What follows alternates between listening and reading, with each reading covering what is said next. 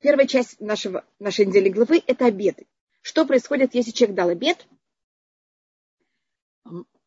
Что происходит в такой ситуации, что он, э, какие обеды можно аннулировать, какие нет? Вообще, что такое аннулирование обедов? Какая разница, если это э, муж или отец девочки или жене? Что, если это э, всем остальным?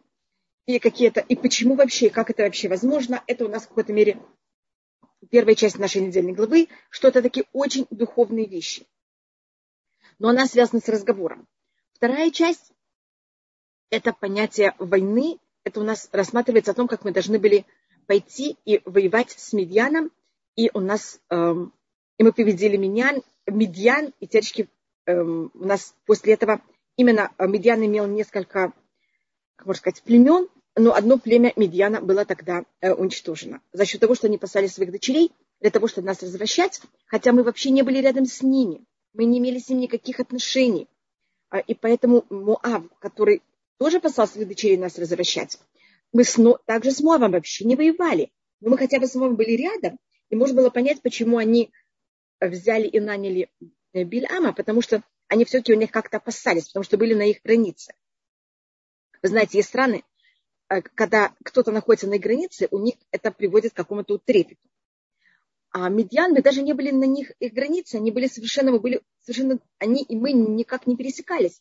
И они все равно взяли и пошли против нас. И поэтому, значит, когда кто-то нам делает что-то очень неприятное, если можно как-то его оправдать, мы это понимаем. Но когда нет никакого оправдания логичного, и это только чистая ненависть, тогда у нас к нему отношение, конечно, совершенно другое. И конец нашей недельной главы, это третья часть, это о том, как колено, два колена Рувен и Гада пришли к Муше и попросили, что они хотят удел на другой стороне Ярдана. И как Муше это было очень неприятно и тяжело слышать. А, Бокертов, просто час Шлема, Нехама Батхая, найти жену Ира Крега. Надо также, чтобы был щедух Безрат Шем, Яков бен Нехама и Дмитрию бен Нехама. Пожалуйста. Шея щедух ле Яков бен Ихама и Дмитрий бен Ихама и Рифуаш Шлема Нехама Батхай. Сейчас, пожалуйста, а, если вы хотите что-то спросить, я буду очень рада. Ита, я вас жду, я понимаю, что у вас какая-то неполадка. С одной стороны, я, извините, что я говорю такую ужасную вещь, но, видите, я тогда тол- не только одна, у которой все время что-то происходит с интернетом и не знает совершенно, что с этим делать. Я вижу, что есть еще люди, у которых такое происходит. И у меня тоже э, если вы помните, не, не один и не два раза происходили такие вещи, что вдруг я ничего не могла и не знала вообще, что делать. Нажала Дорогие подруги, нам сейчас нужна ваша помощь, потому что я помогаю Рабанитите подключиться, а, и у меня нет возможности сосредоточиться, чтобы задавать вопросы. Нет, Пожалуйста, это, как раз... я очень-очень вас прошу, чтобы я смогла как можно быстрее подключить Рабанититу, мне надо сосредоточиться. А, мы очень вас просим, потому что жалко время, и давайте этим воспользуемся для вопросов. Что такое обед, почему разговор, это так это важно. Так важно. Да, это ведь Спасибо. и так с нами разговаривает, она даже а, спрашивает вопросы. И э, мы тут только Максим э, Щедух или Максим Бельнудвир. И у нас... Э, Извините, э, можно я скажу что-то Рабанитыте? Рабанитыте, передайте мне, пожалуйста, организаторство, а то что я ничего не могу сделать.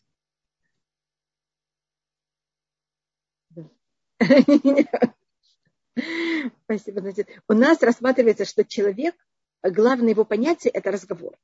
Когда Раби Э, Иуда Левин написал книгу «Пузыры», он там делит все, что есть в мире, на четыре части. У него там даже на пять. Он рассматривает, что есть неживое, есть растения, которые, как вы знаете, размножаются, есть живое, которое не только может размножаться, может также двигаться. И у нас есть э, последняя вещь, это человек. Но вместо человека Раби Уда Леви это называет медабер, разговаривающий. Хотя он написал это на арабском, и, конечно, он это пишет на арабском. Это калям, тот, кто говорит. И у нас, значит, у нас человек, то, что его главное понятие, это то, что мы разговариваем. И какая суть в разговоре? Разговор – это мы берем и двигаем совершенно физические связки. Производим голос, который он, это физическая вещь, это волны голоса. Но через эти волны голоса передаются, передаются мысли, передаются совершенно духовные какие-то понятия. И разговор – это возможность объединения духовности с физическим миром. И это особость человека. Наша особость это, что мы объединяем физический и духовный мир. Есть духовный мир, есть физический мир. Единственное, кто объединяет эти два мира, это человек, и для этого мы сотворены. И точка, которая в человеке символизирует это объединение духовного и физического мира, это разговор. Хотя также физическим жестом я передаю какую-то духовную... Это мне или... Извините. Хотя также физическим жестом я могу передать взглядом, я могу эм, жестом, поступком. Эм, я тоже передаю какую-то духовную, эм, духовную какую-то информацию. Скажем, я кого-то люблю, и у него день рождения, я ему шлю пирог. Пирог – это физическая вещь, и он понимает, что этим я хочу ему показать мою, эм, к нему любовь, мое, какое у меня настроение, отношение к нему. Э, мы даже и физическими вещами передаем духовные какие-то, э, эмоциональные э, какие-то вещи. Но разговор – это в какой-то вся его суть, это вот это объединение духовного и физического мира. И, это, и человек – это тот, кто в любой, и в поступках, в разговоре, во всем. Только я говорю, что разговор – это именно эта точка. И поэтому, когда у нас говорится о сотворении человека, и когда Всевышний взял и вдул в него жизнь, это говорится на арамейском это переводится «леруах мемалила» дух, который разговаривает. Поэтому мы о разговоре относимся к нему на очень высоком уровне. У нас разговор считается одна из самых важных вещей вообще в мире. И также потому, что когда Всевышний сотворил мир, он сотворил мир с помощью разговора. У Амар Вейги, Он сказал, и мир был создан. Поэтому у нас считается, что весь мир стоит на слове. И поэтому, если мы берем и неправильно пользуемся разговором, мы этим разрушаем себя, потому что это суть сотворения человека, больше, чем если я делаю поступок в какой-то мере. И также, когда этим мы также берем и разрушаем мир, потому что весь мир сотворен, сотворен за счет слова. Сейчас меня спрашивает Авиталь Хая, почему вообще голова раз, называется матот, ведь речь идет о другом, не о коленах.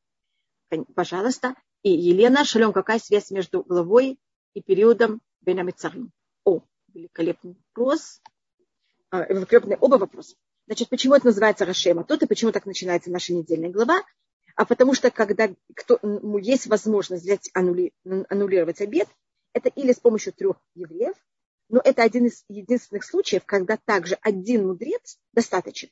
Поэтому в этом, именно в этой ситуации относятся к главам эм, колен, потому что в этой ситуации один глава колена, он может взять и аннулировать обед. А всегда в любой ситуации есть или достаточно один человек, знающий все равно кто, а только что он был кошерный еврей, или если уже надо множество, надо всегда трех евреев. А тут достаточно один. Если этот один, он мудрец. Это то, что называется яхид мумхе, один, который специалист, он шлуша идет тут. Или три простых. Поэтому это начинается э, Машея Матут. Это поэтому начинается у нас глава, глава колен, потому что вот именно аннулирование обедов, оно относится также особенно. Есть вот это выделение, что один э, человек, который на очень духовном высоком уровне и знаний, он может взять и аннулировать обед. Если вы рассматриваете, в какой, э, какая связь у нас между этим и нашим э, периодом, в конце нашего, нашей недельной главе, как я вам сказала, Рубен и Гад не хотят войти в Израиль. Они просят территорию, которая была на востоке, на восточном берегу Иордана, и этим они в какой-то мере конечно приводят к тому, что есть изгнание евреев из Израиля. И у нас есть предание, что именно эти два колена были взяты, изгнаны первыми, когда было изгнание, это, э, изгнание евреев Ассирии, они были одни из первых, которых были изгнаны. Еще до того, как центр Израиля был опустошен, они уже были изгнаны, потому что они находятся с другой стороны Иордана. Поэтому у нас эта недельная глава, она в какой-то мере имеет в себе вот это э, в какой-то мере вот эту вещь. Мне кажется, что в диаспоре у вас сейчас Паршат Пинхас, извините, что я говорю у вас.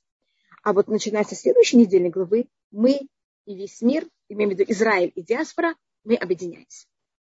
А, потому что в диаспоре будет две недельные главы, а в Израиле будет только одна, потому что у нас одна сейчас, и следующая будет э, в следующей недельной главе. Эм, и Муше, он в какой-то мере ему очень больно. А как вы знаете, Муше его главная цель, очень хочет и умоляет, и молится, что войти в Израиль. А эти два колена, наоборот, у них есть возможность войти в Израиль, но они просят территорию на другой э, стороне Иордана. Этим они также меняют деление Израиля, потому что у нас есть деление Израиля, как оно будет сейчас, это написано в следующей недельной главе Паршат Масей, за счет того, что произошло в нашей недельной главе.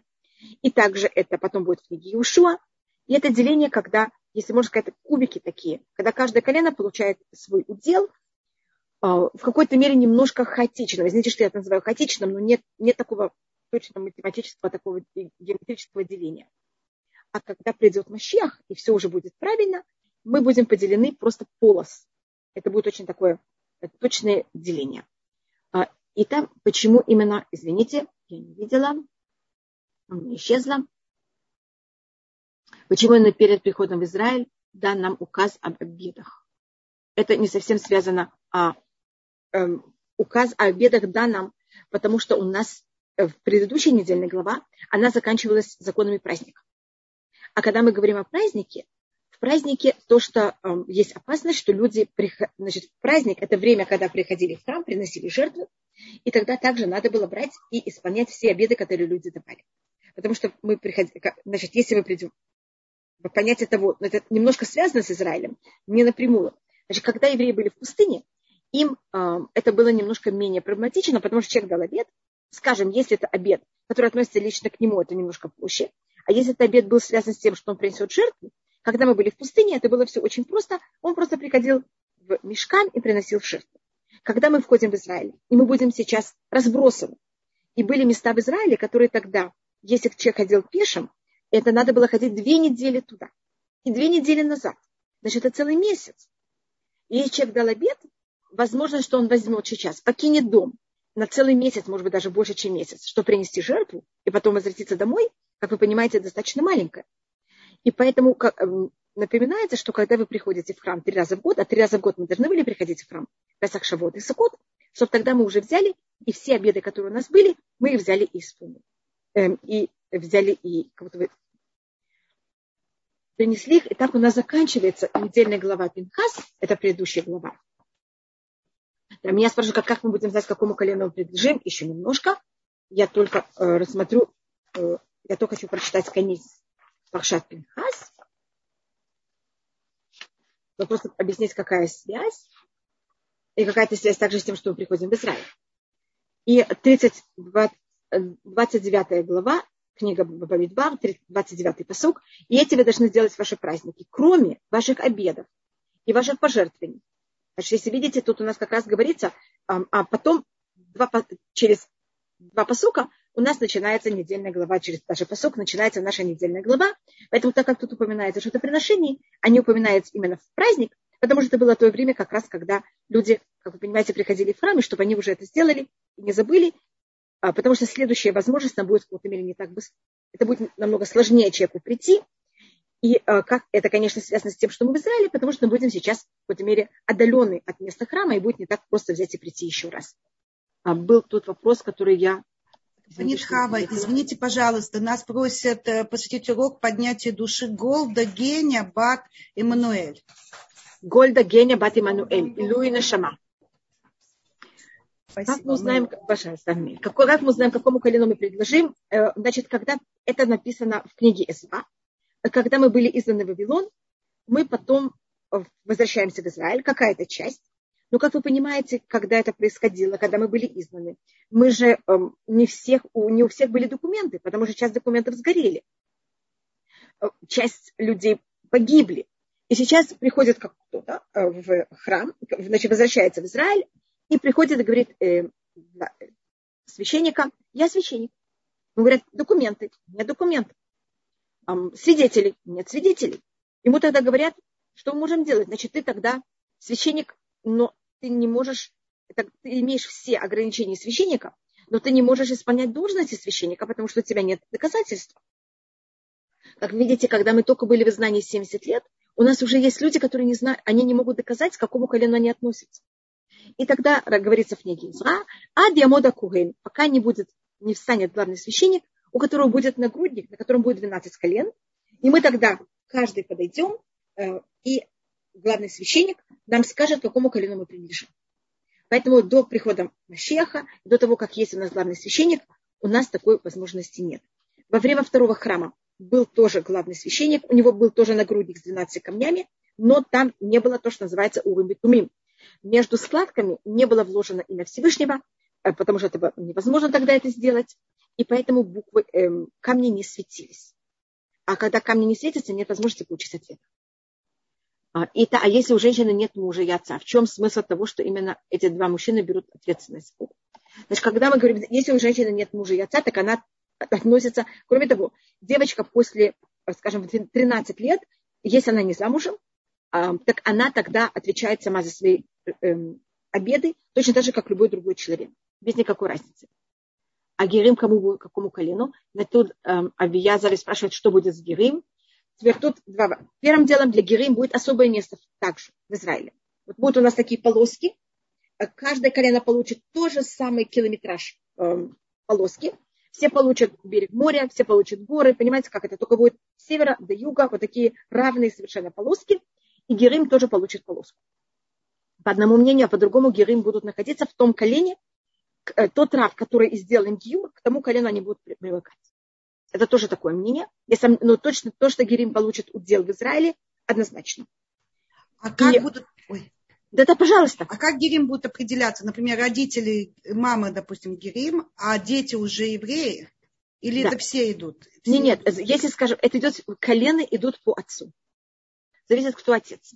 Если отец э, прошел Гиор, то все дети, все поколение потом идут по нему. А зависит, если там эта девочка, и она вышла замуж за мужчину, который, он принадлежит какому-то колену, так ее дети принадлежат этому колену. Но есть вот еще одна добавочная вещь, которая э, мы никто из нас не знает, это только в руках Всевышнего. А у нас это рассматривается в конце книги Шаяу, это пишет Радак, что то, что при этом, значит, даже может произойти такая вещь, что во время, когда придет Машех, и есть евреи, которые еще остались в каких-то местах мира. И тогда не евреи делают одолжение евреям и привозят их в Израиль. Понимаете, как это? Они э, помогают нам приехать в Израиль. И тогда, когда они приходят в Израиль, им говорят, вы знаете что, идемте проверим, может быть, вы евреи. И не только те, кто привезут, они окажут, будут евреи, но также часто те, кто привозят. Понимаете, как это? Оказывается, что не евреи. И это вещь, которая это уже в руках Всевышнего, как сохранить вот родословие каждого еврея. Это уже не в наших руках вообще. Как мы, а как будут проверять? Как я ему говорю, главный священник будет смотреть. А, у него будет все, все. А, а могут выявиться евреи, которые не евреи? Нет, это у нас, у нас предание, что не будет, ничего не будет в минус, только в плюс. Значит, никто не должен переживать.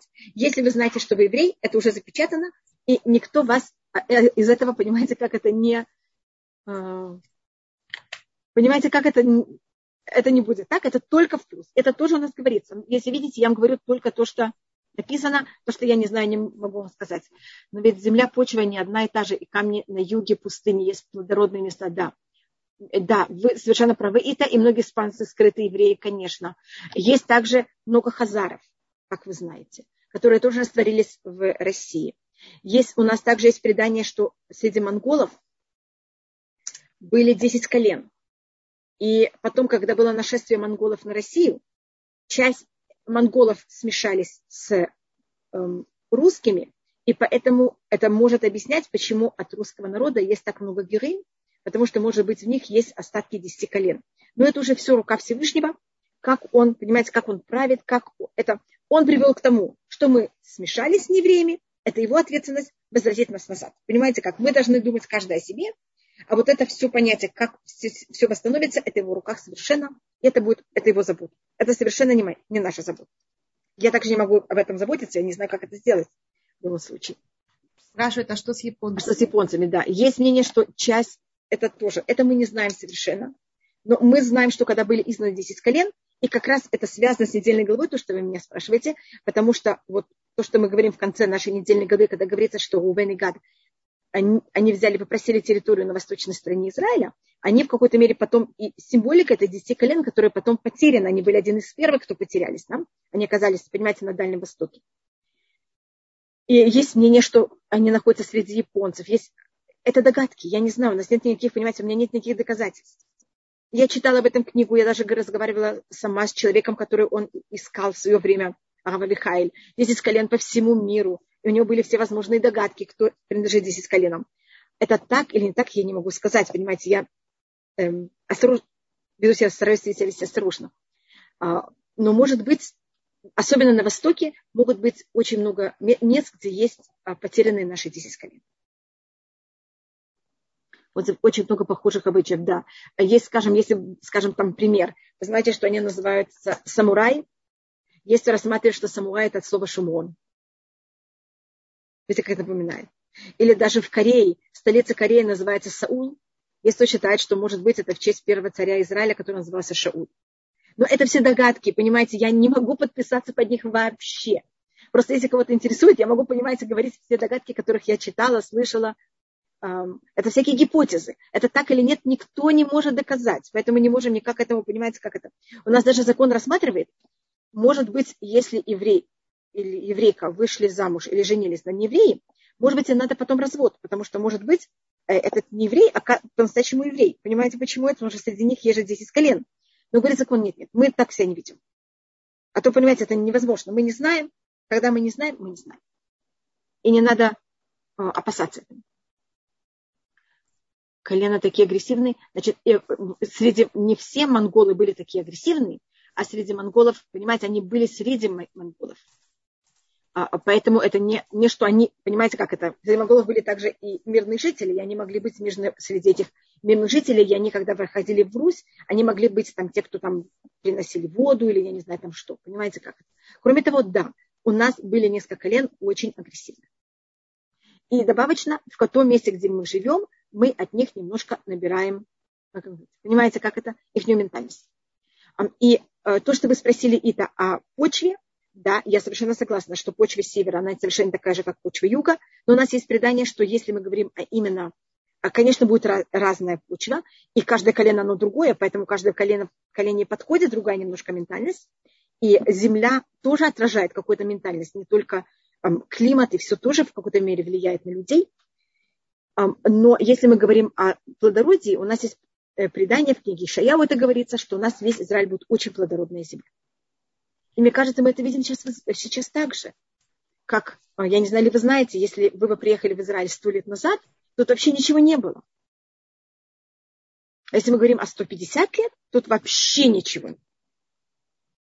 Можете брать и читать эм, историю, если вы знаете, что Марк Твен гулял по Израилю, и можете читать его описание. Он говорит, что все страны вокруг, которые также обрабатывают землю, точно так же, как эм, арабы, которые обрабатывают в Израиле, эти фалахи в Сирии, в Иордании, вот всюду в Сирии намного более повышенная, в какой-то мере вся культура намного выше, а в Израиле просто пустынно.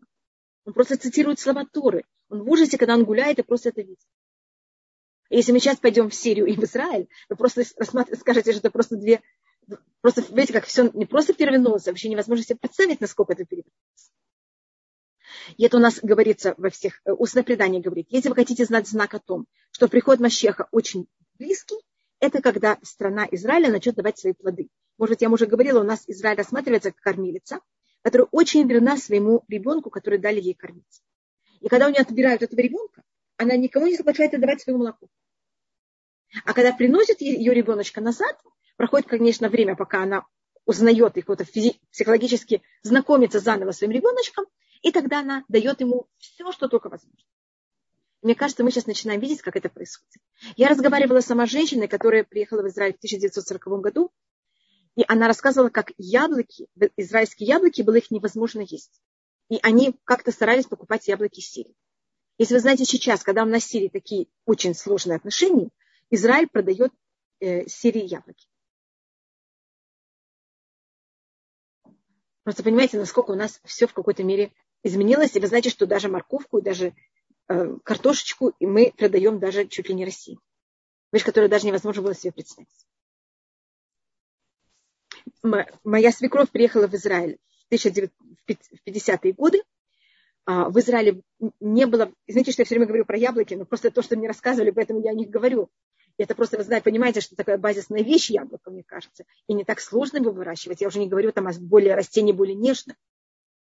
Ей из Америки посылали яблоки, и когда она, она была девушкой, когда она приходила кому-то в гости на шаббат, она приносила яблоко, и э, в, брали это яблоко и делили его на дольки, и все гости, которые были на, на эту трапезу этих гостей, они получали десерт, это дольку яблока. Это был великолепный подарок яблоко на шаббат. Вы можете такое проверить в Израиле? Это было в 50-е годы. Да, Марина, вы рассказываете, что вы купаете израильскую морковку. Большое спасибо. А когда делись те плоды великаны, которые приносили разведчики, о, сейчас у нас, если вас интересует, у нас, вы знаете, что то, что происходит в каждом, э, скажем, даже морковь. Вы знаете, что русская морковь, она совсем другая, чем израильская. В каждом месте есть своя, то же самое, то же самый вид, он имеет разные подвиды. Да, то, что вы говорите, что он не такой, потому что он имеет очень израильские плоды, они имеют, они сейчас занимаются очень много ген, генерии, это называется, инженерии, когда они берут и меняют, вводят много генов разных, эм, но без раташем еще немножко, я думаю, что у нас все будет немножко, понимаете, как это более правильно. А, э, так это у нас, э, вот я тут посмотрю, что мне написали да, получается, да. Елена говорит, Хава, что... мне да. кажется, что один вопрос был упущен. Я вам сейчас его перешлю. Посмотрите, Пожалуйста. может быть, я не услышала. Да, а куда делись плоды великана, которые приносили разведчики? Вы имеете в виду этот? этот... Нет, ниже, ниже от меня. Ниже. Нет, это нет, тоже интересный вопрос. Как мы можем выучить для нас актуальность из недельной главы? Да, пожалуйста. Это еще немножко, я только отвечу о великанах, плодов великанов. Э, да, э, Эма, Эма, э, Илуня Шама, Эма Бат, любовь. Если вы знаете имя отца, это мне будет также важно. А, и, может быть, я только рассмотрю, а, значит, и у нас были финики совершенно другие. А недавно они, э, археологи нашли зернышки фиников, и вы понимаете, что зернышки фиников, которые пролежали 2000 лет, они уже в какой-то мере совсем не могут прорасти. Они как-то попробовали взять, восстановить их э, ДНЭ. И взяли их и посадили их, и они сейчас пробуют выращивать, и они, да, у них что-то немножко получилось, и это финики вот совершенно вот такой величины. Понимаете, как это? Совершенно другой величины. И они сейчас пробуют это как-то, понимаете, чтобы это можно было уже, это была такая известная вещь, как когда что-то у них проросло. Они попробовали что такое сделать.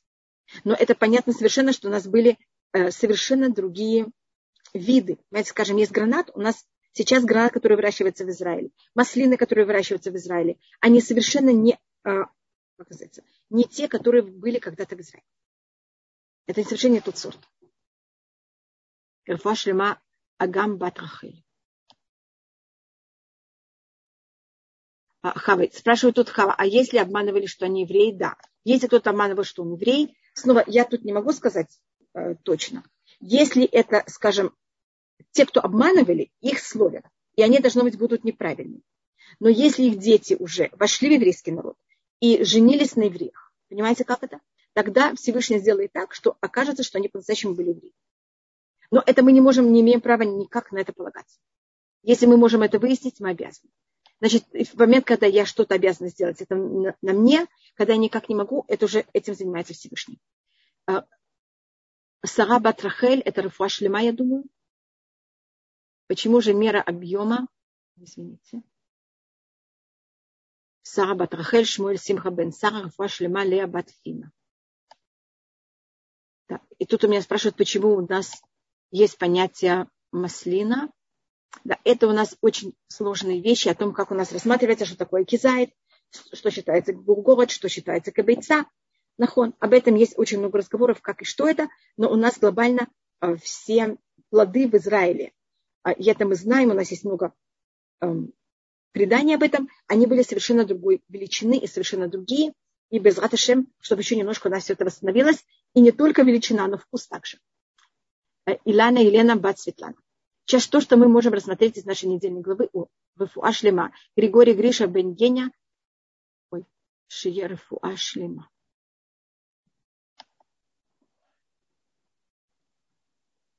Пожалуйста, что тут, да. И нет никаких... Теперь, Ита, вы меня, э, пожалуйста, вы хотели, Галит, мне сказать какой-то вопрос. Да, он уже ушел, я сейчас еще раз его перешлю. И помните, была э, просьба за поднятие души Эмма, и написали мне имя папы Яков. Имя Эмма Бат Яков. Эмма Бат Яков. Фиэле Луймина да, а вопрос, сейчас я проверю. Вот он. Посмотрите, может быть, уже отвечали, я пропустила. Нет, меньше, чем колено Минаше. Когда и почему она так умеет. О, Галидья, да, все, я понимаю. В перечисле главы Пинхас, да. Значит, у нас отношение, соотношение колена, соотношение колена Эфраим и Минаше, оно э, разное совершенно. Илю Нешама ле матос бен фибл. У нас момент, когда колено первым делом в нашей недельной главе, извините, в недельной главе э, Пинхас, у нас есть два, в нашей книге Бамидба есть два раза пересчет 12 колен. И их не, сколько их было, и в каком, и также рассматривается порядок. В книге, в недельной главе Бамидба сначала колено Ефраим, потом колено Манаше, когда также разница в их, э, в их числе, одну минуту. Это, э, и об этом говорит и рассматривает это э, натив, когда он объясняет разницу между этими двумя э, пересчетами. Вот мы тут рассмотрим, что колено Ефраим, оно первое, это вторая глава, 18 посуд, как пример, и их было 40 тысяч 500, а колено Минаше после этого их 32 тысячи 200, значит, их на 8 тысяч 300 меньше. А когда мы рассматриваем нашу недельную главу, разницу намного больше. Понимаете, как это колено Менаше рассматривается первым, их больше, а колено Ефраима рассматривается второй, и их меньше. Значит, это и понятие численности, и понятие важности, кто первый, кто второй. А, когда колено Ефраим первое, это показывает более духовную сторону, когда колено Менаше первое, это показывает более физическое понятие, потому что колено Менаше, оно, когда Яков взял и поменял руки, как вы помните, он их не поменял местами, а поменял и свои руки. Руки у нас более духовное понятие, ноги более физическое понятие. Поэтому Менаше, он стоял у правой ноги Якова, а Эфраим стоял у левой ноги Якова. Поэтому Эфраим именно в плане физическом он меньше, а в плане духовном он больше. Когда пересчет более духовный, тогда предпочтение дается Эфраим. Когда э, счет более физический, предпочтение дается Менаше. И так вы видите, тут даже не только э, кто первый, а также численность. Есть еще, я видела такой мидраж, что когда, ну это такой не очень, значит, нам нужно понять немножко психологическое состояние, которое было. Колено Ефраим в иудаизме – это то колено, которое всегда считает себя самым главным из всех колен. Оно, если мы подняли этот вопрос Пашат Пинхас, это было бы, конечно, очень важно, потому что там мы видим колено Ефраим. Просто в нашей недельной главе мы видим более колено Менаше, чем Ефраим. И у нас э, есть предание, что первое, это даже есть об этом э, в намек книги э, Девреамим, первый, что первый же мессия, который был в еврейском народе, это был же мессия из колена Ифраима. И тогда они пробовали выйти из Египта, и 30 тысяч евре... э, коли... я не знаю, людей из колена Ифраим, они погибли. Если не, что сейчас также, это намек находится в псалме, 78-м псалме, что когда э, мы послали посланников, и там было все не очень приятно, какая-то часть колена Ефраим решила и хотела возвратиться назад. А, и тогда у нас, если вы знаете, когда умер Агарон, может быть, я говорила уже об этом, а, у нас часть евреев решила возвратиться в Египет назад. Это уже было 40 год, это было совершенно уже, как вы понимаете, не очень, почти перед входом в Израиль. И левиты за ними гнались, и была гражданская война, и там у нас также погибает какая-то часть евреев. И поэтому у нас там также происходит вот эта нехватка. А, или это было... Есть мнение, что колено Ефраим особенно в какой-то мере страдает, но это происходит э, после а, посланников. А есть мнение, что это все происходит вот в это время. И у нас э, колено, которое больше всего пострадало в Пашат Пинхас, это, конечно, колено Шимон. Они, э, их осталось всего на 22 200. Когда до этого их было 50 с чем-то. Пожалуйста. Так это то, что я попробовала ответить. Большое спасибо, что вы мне... Я вообще этот вопрос не видела. Поэтому, Галит, большое спасибо, что вы мне его показали. А сейчас, если вы рассматриваете, что можно рассмотреть из нашей недельной главы. Первым делом, то, что можно рассмотреть из нашей недельной главы, это насколько надо быть осторожным тем, что мы говорим. Нету в иудаизме такого, ну я сказала, ну что, что вы от меня хотите? Это было все время всего-навсего слово. Мы считаем, что человек – это разговаривающий. И поэтому надо быть очень осторожным тем, что мы и как мы разговариваем. Если приснился умерший человек, ой, извините, меня спрашивают еще какой-то вопрос, перед тем, как я рассмотрю о нашей недельной главе, только минуту. если признать умерший человек, что нужно делать, скажет, да, можно зажечь свечу, это хорошая вещь, и сказать что-то в честь его. Есть, э, и сказать мишну, если вы можете, скажем, мишну из перкеавод. Это у нас есть изречение перкеавод, которое принято сейчас читать, и прочитать одну мишну в честь его души. Есть указание очищения огнем и водой. Что в них есть такое, что очищает, это что значит для нас в это время. Да, да. Ита, большое спасибо. Одну вещь, которую я вообще не просмотрела, что у нас есть в нашей недельной главе, так как я ее рассмотрела очень глобально. И видите, значит, первым делом, что мы можем рассмотреть в нашей недельной главе, это о том, как мы должны правильно относиться к разговору. А второе, это у нас медиан, о том, что мы людей, которые делают зло без никаких причин, мы таких людей не можем переносить вообще. И медиан, э, это я видела также, что какая суть э, этого народа и почему мы к нему так тяжело относимся. На иврите медьян это слово дин. Дин значит суд. Это люди, которых всех, а, всех осуждают, со всеми хотят ссориться, спорить. И вот это, и каждый народ у нас рассматривается, что несет какую-то а, ментальность. Есть же ментальность каждого народа. Мы там говорим, а, я не хочу называть сейчас никаких народов, чтобы никто не думал, что у меня есть что-то против какого-то народа. Но когда мы хотим рассмотреть какого-то персонажа, мы обычно именно с каким-то очень явным характером, мы это в какой-то мере символизируем каким-то народом. Хотя из любого народа может быть все. И также у нас э, народ, народ в иудаизме символизирует каждый что-то особое. Конечно, в любом народе есть и, друг, и люди совершенно другие, но мы говорим о глобальной ментальности народа. И медиан – это символика ссоры, раздоры, эм, ненависти. А также очень символически э, медианим, они были те, кто взяли и продали Юсефа потому что Йосеф у нас это символика, как вы знаете, продажа Йосефа, это символика вот этого ссоры и раздора, который был внутри еврейского народа. Поэтому обычно, когда у нас есть ссоры и раздор, там появляется вот этот народ медьян. Или тот, кто хочет создать эту ссору и раздор внутри еврейского народа. И поэтому мы с ними воюем, и вот это желание, и у нас у каждого есть немножко в каждом из нас это э, желание ссориться, доказывать себя, спорить, ненавидеть, делать коалиции против кого-то. И вот эта вещь, она в какой-то мере у нас нетерпима вообще, и мы ее вообще не можем терпеть. И поэтому в нашей недельной главе мы берем и воюем с этим народом, с медьяном, а, до полного его поражения. Потому что мы не можем это качество в себе, желательно его в какой-то мере не, теоретически почти никогда не проявлять, только в случае, когда есть что-то очень неправильное. Но так э, для добра желательно, я имею в виду, для людей правильных никогда этим не пользоваться. Потому что она, она считается очень неправильная э, и сложная вещь. Э, символизуется еврейский народ. Да, а чем символизируется еврейский народ? У нас первым, э, есть у нас несколько вещей, только, извините, я только сначала отвечу Ити, а потом я А3, 1, 7, 3, 7, я постараюсь нам ответить. Значит, у нас Потом у нас рассматривается, когда мы воюем с медианом, и когда мы воюем с медианом, мы получаем добычу. Я поэтому о добыче вообще не рассматривала. Я это рассмотрела как часть войны. Первым делом мы эту добычу должны были взять и поделить. И у нас есть правило, как мы делим добычу. Что получает военный, что получает народ, в каких соотношениях.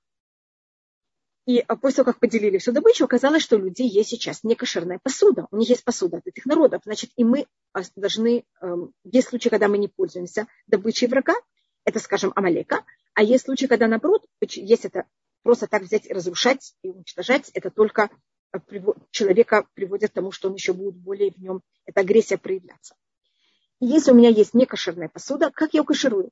И у нас есть тут два понятия, которые говорится, и это только в нашей недельной голове говорится о законах каширования. Есть еще один намек маленький в Паша Цав, книге Вайка о законах жертвоприношения. Значит, мы должны взять э, нееврейскую посуду, мы ее должны, я просто рассматриваю уже в деталях, вымыть тщательно, не пользоваться ей 24 часа. То же самое, если моя посуда оказалась некошерной. И потом, если это металлическая вещь, поэтому там перечисляются все возможные металлы, я тогда должна это взять. И как она стала некошерной, так я ее каширую. Значит, э, в иудаизме это называется в законе, есть термин, называется кефоль-о, кефоль-то. Как вы это восприняли, так вы это выплевываете.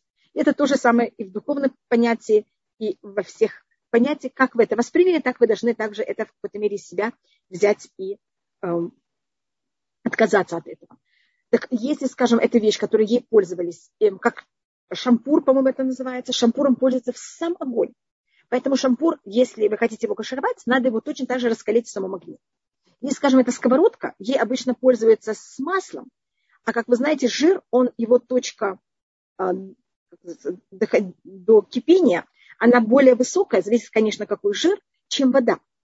Поэтому э, сковородку или такие вещи, которых обычно пользуются именно тем, что жарят на жи, э, в жире, надо взять это и довести до более высокой температуры. А если мы говорим о кастрюлях, в которых обычно мы пользуемся жидкостью, я имею в виду с водой, а вода доходит до кипения где-то в районе 100 градусов. Только почему я говорю примерно, потому что вы знаете, что у уровня моря это 100, а если ниже или выше, это немножко другая температура. Тогда мы должны взять и довести это а, значит, до э, точки э, кипения.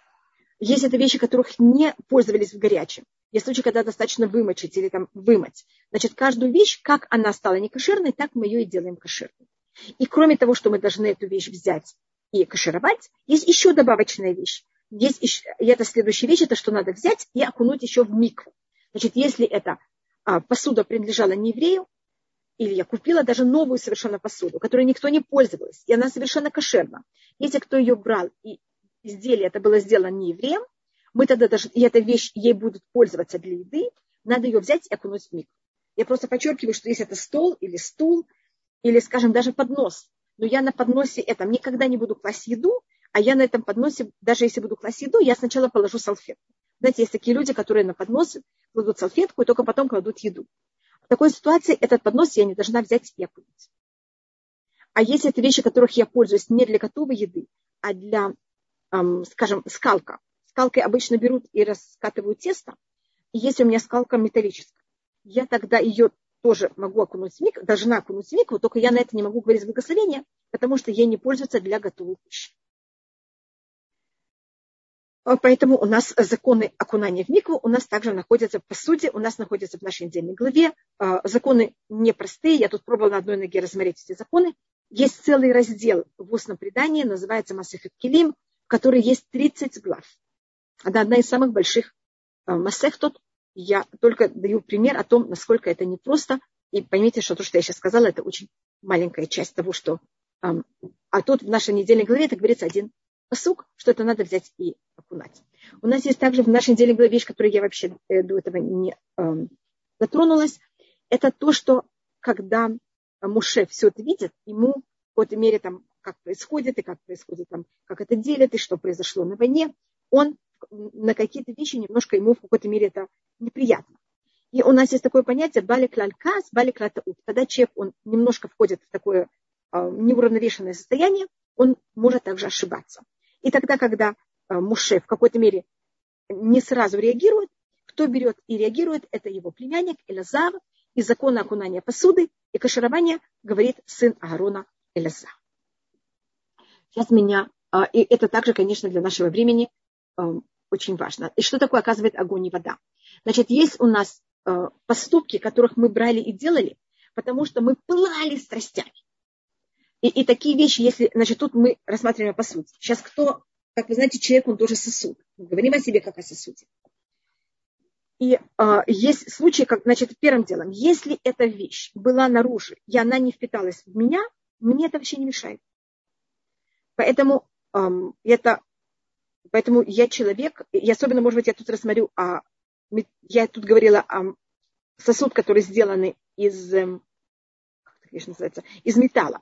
А если сосуд был сделан из глины, а глиняный сосуд это вообще я, я же была сделана, мы все были сделаны из глины, тогда рассматривается, что если э, глиняный сосуд, в нем приготовили что-то некошерное, его невозможно кашировать.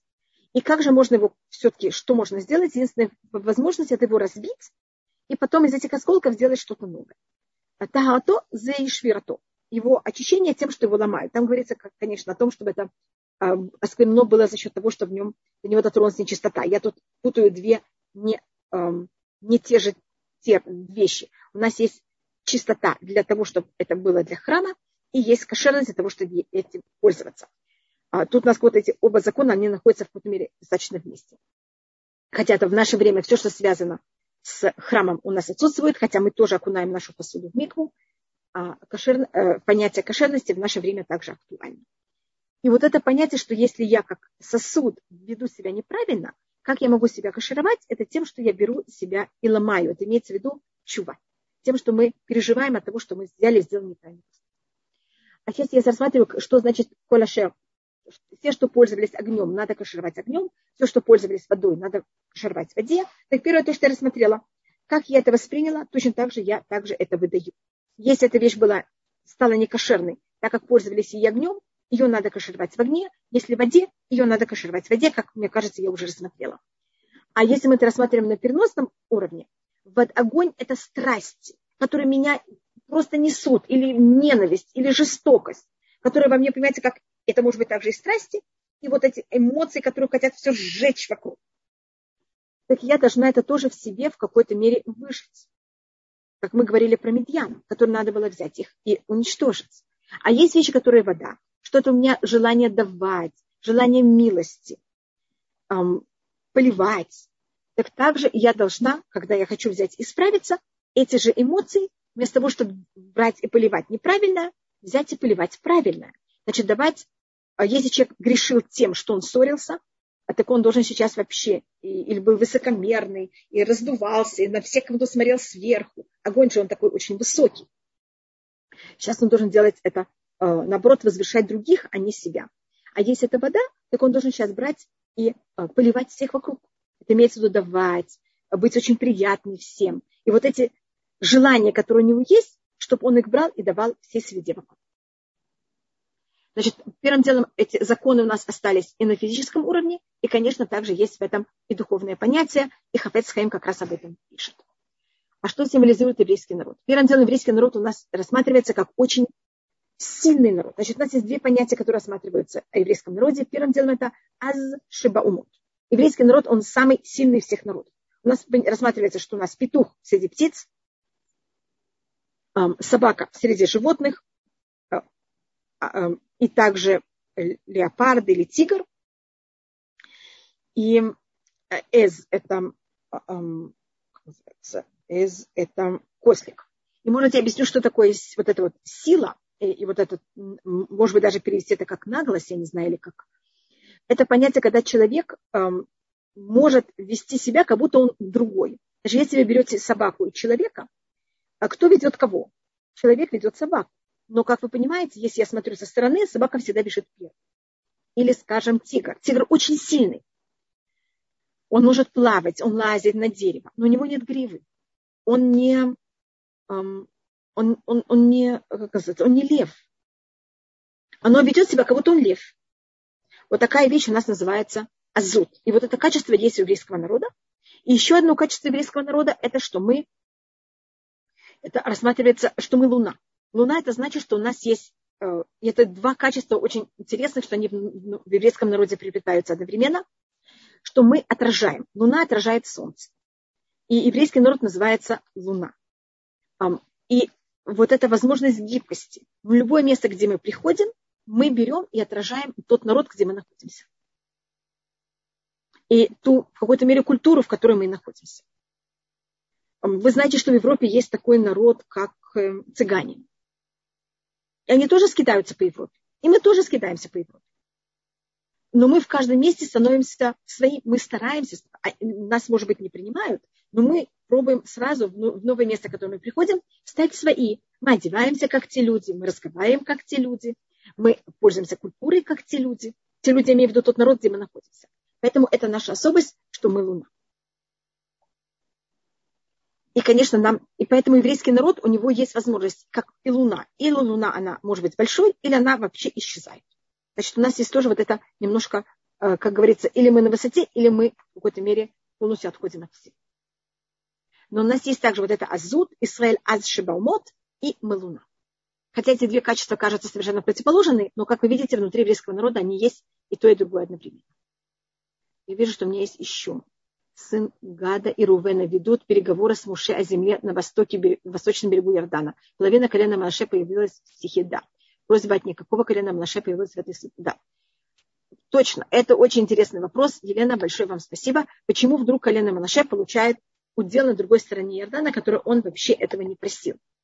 И, и в этом есть э, несколько ответов. Один ответ который обычно я его даю, это что, так как эти два колена попросили оказаться на другом стороне Иордана, что эта вещь, э, и Муше очень боится этого, и он это боится за счет двух вещей. Первым делом, я уже не вхожу в то, что это мешает вообще весь порядок деления колен. Это, э, что это в какой-то мере приводит к очень непростым э, последствиям. Это также опасность этим двум коленам, что они оторвутся от всего еврейского народа. Потому что вы знаете, что в каждом месте, как мы уже говорили, есть своя ментальность, и когда кто-то живет в другом месте, это от, отрывает. Возьмите двух сестер, великолепные подруги, они, эм, одна оказалась в одном месте мира, другая в другом. Когда они встречаются через 20-30 лет, конечно, они сестры, и они очень любят одну другую. Но у них уже немножко другая ментальность у каждого. Потому что мы, у нас есть какой-то налет того места, где мы жили. А их дети уже могут вообще на каком-то уровне быть, им будет даже сложно в некоторых, а внуки, я думаю, еще более, потому что есть уже вот этот барьер на каком-то уровне ментальности. А, Гольда, Геня, Бат Эммануэль и Лунишина. И э, тогда то, что делает Муше, так как он боится, что эти два колена, они будут оторваны от всего еврейского народа, он берет колено Менаше. И почему именно колено Менаше? В этом есть, я тут рассмотрю только в этом плане. Первым делом он берет это колено не полностью, а разрывает его на две части. А колено, одно колено Менаше будет же связано с другим. У них только барьер это Ярдан. И поэтому все колено Менаше же будет объединено, так как оно одно колено.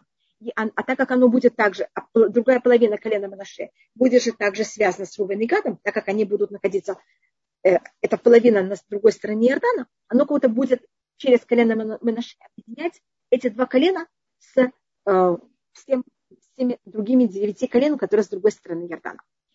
А почему же именно избрано это колено, чтобы с ним сделали такой поступок?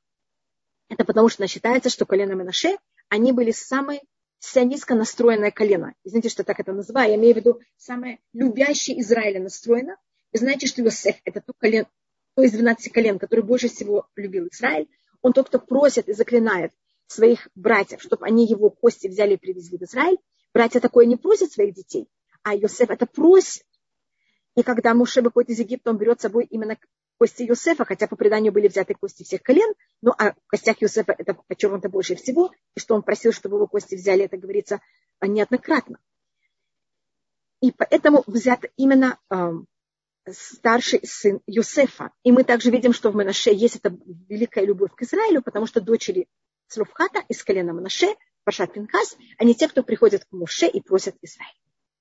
И есть, конечно, еще много других объяснений, почему это было сделано с коленом Манаше. Скажем, еще одна вещь такая очень простая, что Восток, это у нас символизируется начало мира, так как день начинается с востока, там, где восходит солнце, и поэтому на востоке обычно получают э, колены первенцев.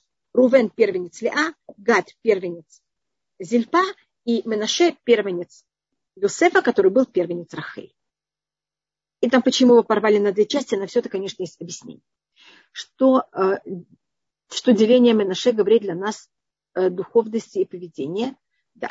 Значит, тут первым делом тут рассматривается, что если люди очень любят Израиль, они за счет этого получают даже еще больше территории в Израиле, потому что колено Менаше получило и на восточном береге, и на западном береге.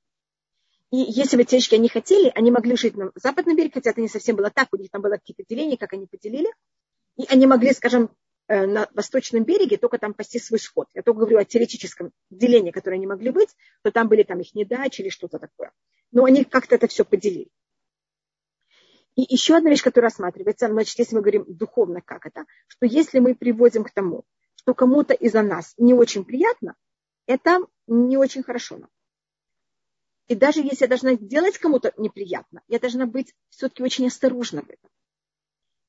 И э, о чем я тут рассматриваю, просто вы спросили меня о колене Минаше, у нас есть просто такое предание, поэтому я это привожу, что когда Юсеф взял и подложил свой кубок в мешок Вениамина, он послал тогда колено Менаше, своего сына Менаше сказать братьям о том, что почему они взяли его кубок. И так как Менаше, он был по преданию переводчик между Юсефом и братьями, хотя Юсеф, конечно, понимает братьев, но он не хочет дать э, вид, что он понимает иврит, он представляет из себя египтянина, и тогда ему нужен переводчик, а переводчик это его сын Менаше.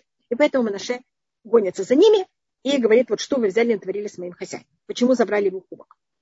И когда находится кубок в мешке Бенемина, братья рвут свою одежду. Это говорится в Торе в конце Паршат Микец.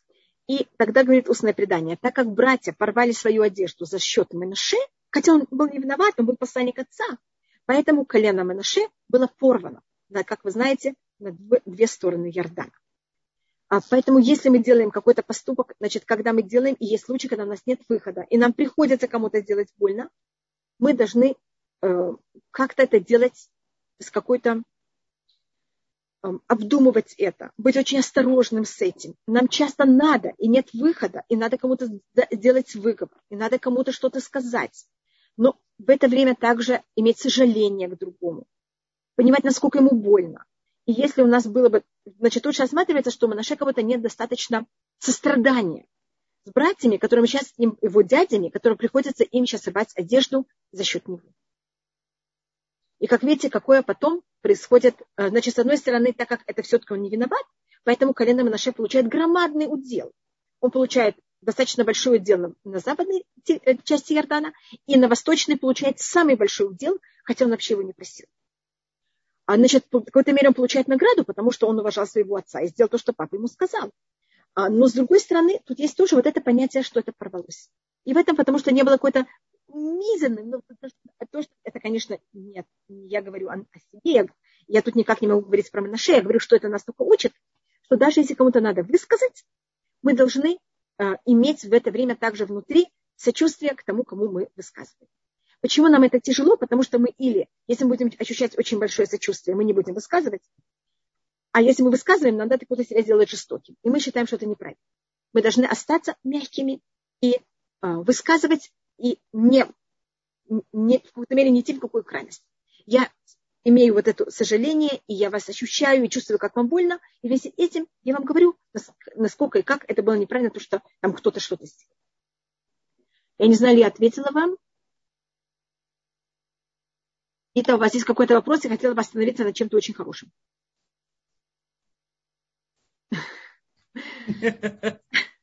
У нас а, заканчивается наша недельная глава. Я понимаю, что у нас сейчас три не очень простые недели, и поэтому, и как вы видите, мы как раз вышли на то, что относится к нашим неделям. Это вот это эм, считается, что то, что мы пошли в изгнание, это за счет ненависти, как вы знаете, второй храм был разрушен за счет ненависти, и это а ненависть в еврейском народе первый раз была проявлена, когда мы продаем Юсефа. И видите, как у нас также колено Менаше, можно сказать, что он символизирует это понятие, что мы порваны. Видите, и поэтому удел э, колена Рувена, э, извините, удел колена Менаше порван. Да? Шаббат шалом, Елена. Спасибо. А Менаше знал историю Юсефа во время обнаруживания. Конечно, Юсеф им все рассказал. Поэтому, видите, меня спросили вначале, какая у нас связь с недельной главой, с э, туда, Марина, большое спасибо, с э, нашим временем. Видите, как мы, конечно, дошли до этого также. Извините, это был вопрос. А мы должны связывать. Обычно считается, что да. Обычно считается, что у нас есть связь. Так, шаббат шалом. И что мы всегда старались ничего не рвать, а все объединять и сшивать. И у нас, пожалуйста, да. Не-не, пожалуйста. И у нас понятие, вы знаете, что братство, тут же было понятие, что братья себя вели неправильно. И они не вели себя как братья. На иврите ах – это братство. И корень братства считается это сшивать. Лахот. Лахот это значит взять и пришить. Это точно так же, как мы умеем рвать, мы должны понимать, что мы точно так же можем сшивать. А вы знаете, с чем мы сшиваем? Мы сшиваем с помощью разговора. И это говорится в книге Куэлет. Я просто хочу объединить всю нашу недельную главу с начала до конца. Там у нас говорится, это, э, в одном и том же посуке говорится, время, когда рвать, и время, когда шить, время, когда разговаривать, и время, когда молчать. И она объясняет на это сфорну, как вы рвете и как вы сшиваете с помощью разговора. Слова могут шить людей, слова могут порвать связь с людьми. Без Раташем, что мы правильно пользовались нашим ртом, который мы начали как раз с, нашей, с нашими устами. И заметьте, усты – это те, кто рвутся все время и объединяются.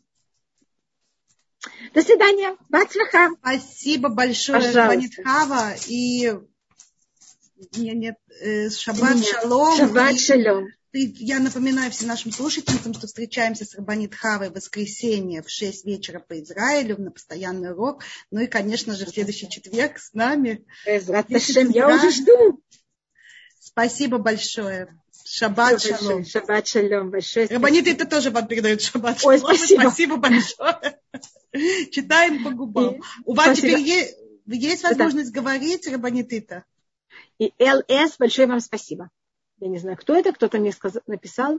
Спасибо, Мила, большое спасибо. Всем большое-большое спасибо. Очень приятно, громадное, громадное всем спасибо.